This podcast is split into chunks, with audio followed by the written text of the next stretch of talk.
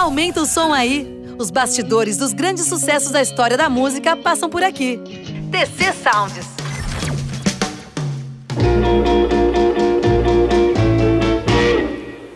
Only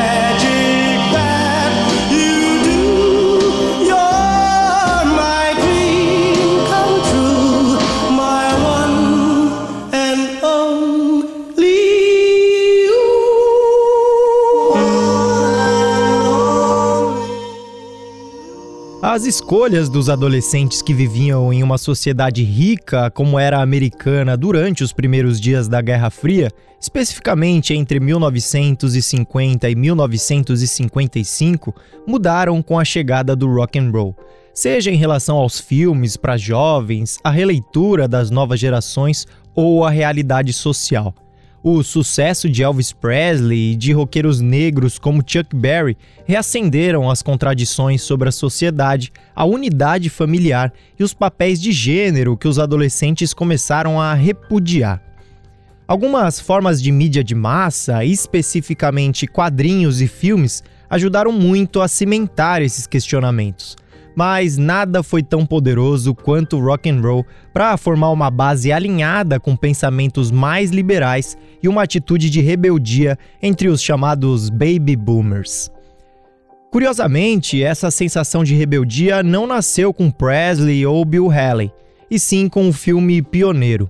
Estrelado pelo ator James Dean, o filme Juventude Transviada de Nicholas Ray tornou-se um importante retrato social do conflito geracional que surge em meados dos anos 50.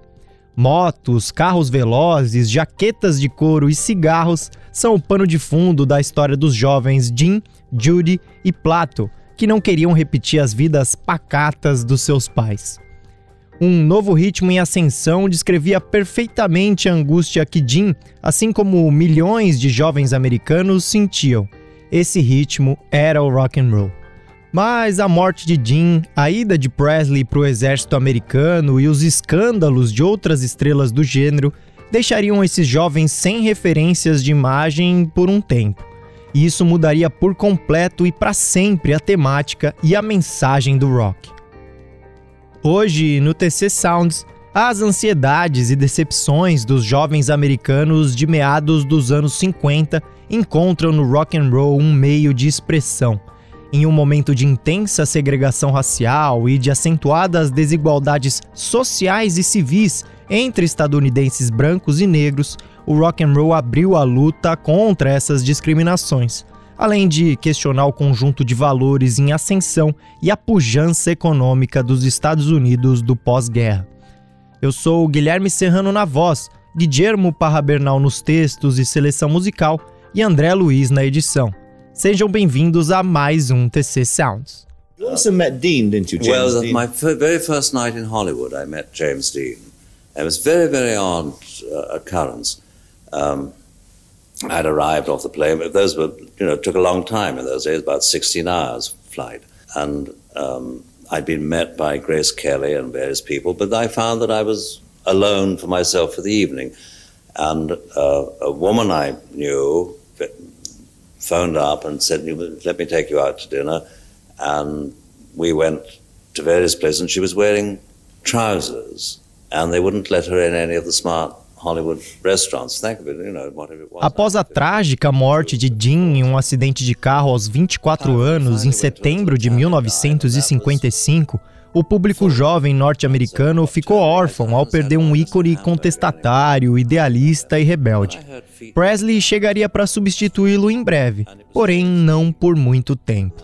O próprio Elvis, na verdade, deve ter se cansado de carregar esse peso e acabou por se alistar no exército americano em missão para a Alemanha. Oh, please, please, please. Please answer, will you, Mr. Robeson? What is the Communist Party? What do you mean by that? Are you now a member of the Communist Would you like Party? to come to the ballot box when I vote and take out the ballot and see? Mr. Chairman, I respectfully suggest the witness be directed to answer the question. You are directed to answer the question. I invoke the Fifth Amendment and forget it. I respectfully suggest the witness be directed to answer the question whether, if he gave us a truthful answer, he would be supplying information which might be used against him in a criminal proceeding. You are directed to answer, Mr. Gentlemen, Robeson. In the first place, wherever I have been in the world, the first to die in the struggle against fascism were the communists. I laid many wreaths upon the graves of communists. That is not criminal. Chief Justice Warren has been very clear that the Fifth Amendment does not have anything to do with the inference of criminality. And I invoke the Fifth Amendment. Have you ever been known under the name of John oh, Thomas? Oh, please, does somebody here want me to Para onde quer que olhassem, os adolescentes sentiam que a sociedade estava mudando rapidamente, para além dos limites suburbanos bem ordenados em que eles estavam sendo criados. O noticiário da época tratava insistentemente de questões como o Comitê de Atividades Não Americanas na Câmara de Representantes, o pavor e rejeição do comunismo, a Guerra Fria, a bomba de hidrogênio e a corrida pela supremacia espacial travada entre os Estados Unidos e a União Soviética. Por outro lado, o relatório Kinsey trouxe inúmeras conclusões sobre o comportamento sexual de homens e mulheres, desafiando teses convencionais e semeando a revolução sexual da década seguinte.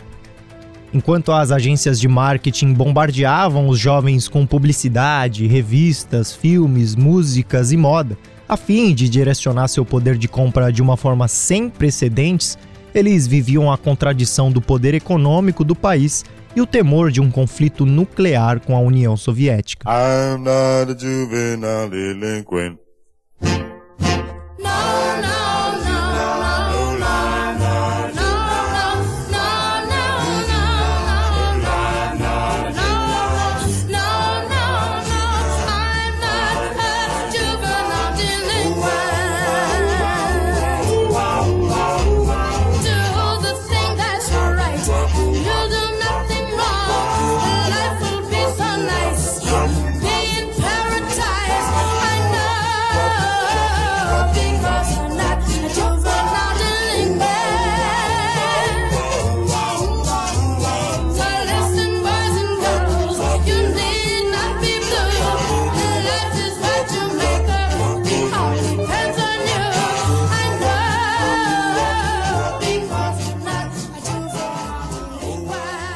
Parte da repressão racial que foi experimentada na época e que ajudou o desenvolvimento cultural do rock and roll era relacionada ao medo de que qualquer fraqueza exibida pelo povo americano, incluindo o aumento da delinquência juvenil, fosse aproveitada pelas nações comunistas, especificamente a União Soviética. A pressão forte e cheia de contradições por uma sociedade homogeneizada é vista por estudiosos como Michel Lee Gustry como um catalisador da nova onda. Os jovens começavam a ouvir rock and roll, inventar seu próprio estilo de se vestir e também desenvolver suas próprias atividades de lazer, que, claro, eram muito diferentes das tradicionais. O castigo? Menos mesada, proibição de encontrar os amigos, etc. O que era visto como rebeldia entre as comunidades suburbanas de brancos, no caso da população negra segregada, era tratado como sedição ou insurreição nos casos mais graves. Assim, a sociedade branca arremete contra artistas e comunidades de cor, levando por um lado a seu êxodo e por outro a seu silenciamento. Dessa forma, muitas famílias americanas começaram a relacionar o aumento na delinquência juvenil entre brancos ao legado musical negro, de blues e country, que se misturava no rock. As composições curtas, escritas em uma progressão de blues de 12 compassos, emparelhadas com uma linha de baixo boogie-woogie que conquistou o mundo em 1954, começavam a ser culpadas por males alheios à arte. A voz mais rouca e gutural que todos gostavam de descartar como um grito, mas que na realidade era um pedido por respeito, vinha desse ritmo endiabrado e de natureza e origem negra. Quando os instrumentos elétricos desempenharam seu papel de amplificar músicas e lamentos, a direção sônica que tomou o rock and roll se tornou completamente nova, muito diferente do que a proposta por Elvis, Barry e Bill Haley. Qualquer coisa diferente do estilo de vida tranquilo, suburbano e americano era perigoso. Com a chamada Beat Generation não era diferente os beatniks eram frequentemente culpados, juntamente com os comunistas, por tudo o que parecia errado na América. J. Edgar Hoover, diretor do FBI, chegou a dizer que comunistas e beatniks eram duas das maiores ameaças à cultura americana.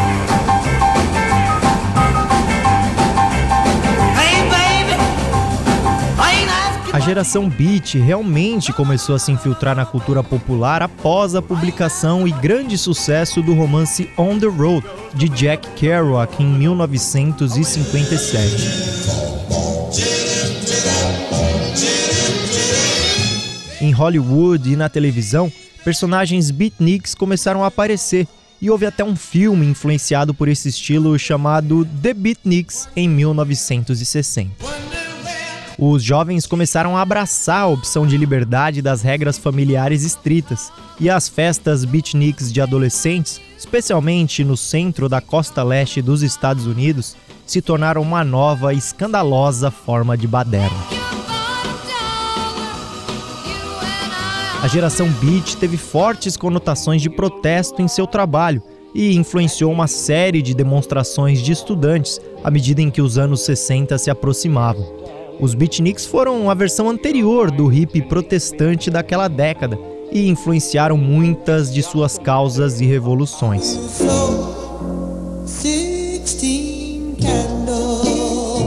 A cultura beatnik estava imersa em expressão e experimentação com drogas, arte, música e sexo. Isso marca o prenúncio da revolução cultural ou contracultural dos anos 60 no Ocidente.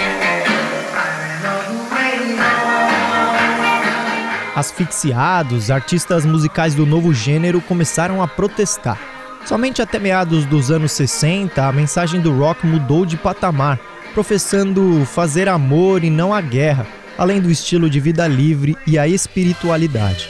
Entre 1957 e 1965, esse sentimento e essa nova moral começaram a se desenvolver a geração Beat mudou muitas liberdades de expressão que ainda hoje são desfrutadas sem críticas da sociedade.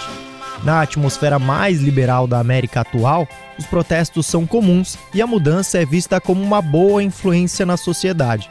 Graças a eles, de acordo com centenas de sociólogos e cientistas sociais, e graças a essa revolução beatnik, impulsionada em grande parte pelo rock and roll, há uma consciência muito maior de questões como o aquecimento global. Hoje, uma pessoa pode se sentir livre para se expressar por meio da literatura sem ter que passar por um julgamento de obscenidade. Hoje, o casamento entre pessoas do mesmo sexo é permitido. Hoje, a autoexpressão é incentivada. O poder de seu impacto transcendeu mais de uma geração e sua influência na sociedade ainda é fortemente sentida. A geração Beat criou as condições para que o movimento pelos direitos civis florescesse alguns anos depois. Mas antes disso, um êxodo de artistas negros impactou a produção de música popular e, logicamente, o desenvolvimento do rock and roll. Na medida em que a repressão às comunidades negras no sul dos Estados Unidos piorava, artistas considerados como pioneiros do blues e do soul, como Sonny Terry, Brown McGee, Bill Big Bronze, viajaram para o Reino Unido e para a Europa. Aos poucos, eles se tornariam tão conhecidos para os europeus quanto Elvis Presley, Ed Cochran ou Buddy Holly. Em 1958, Muddy Waters trouxe seu som de guitarra elétrica amplificado para o Reino Unido.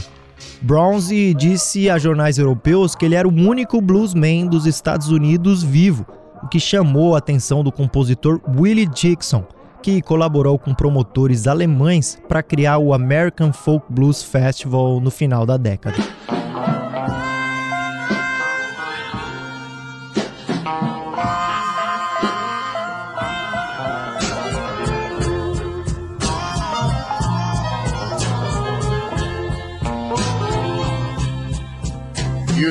You shook me You shook me all night long. Didn't turn me loose. Whoa, you shook me, pretty mama. You shook me all night long. Couldn't rest a bit.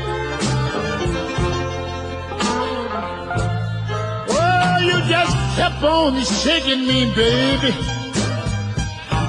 Oh, you done messed up my happy home.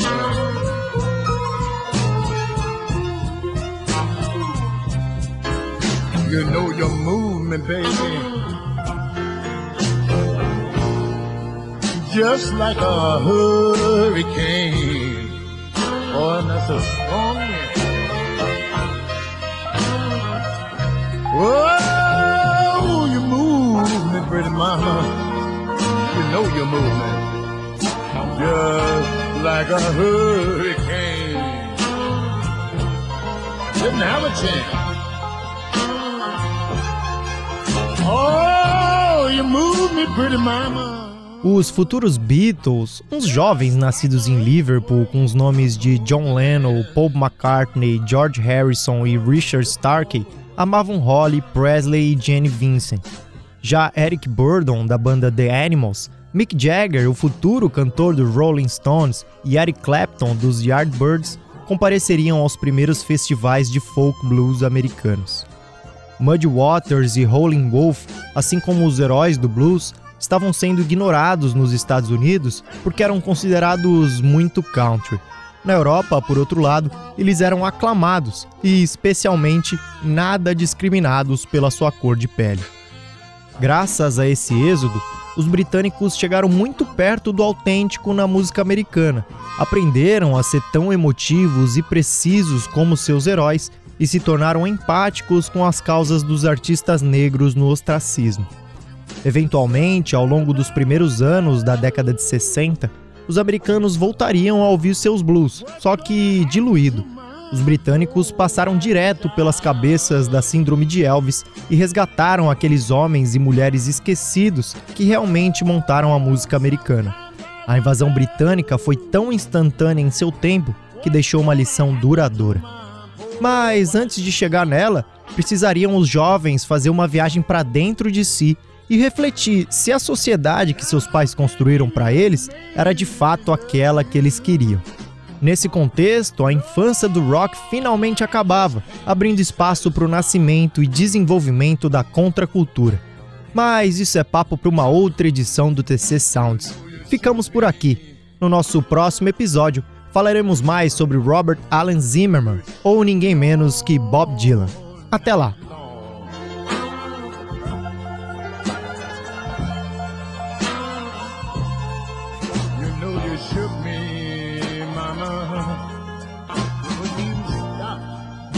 Shook me all night long.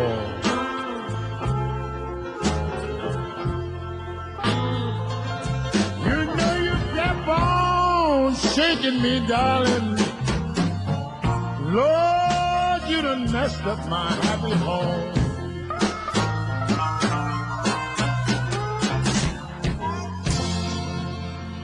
E aí, curtiu? Semana que vem tem mais TC Sounds.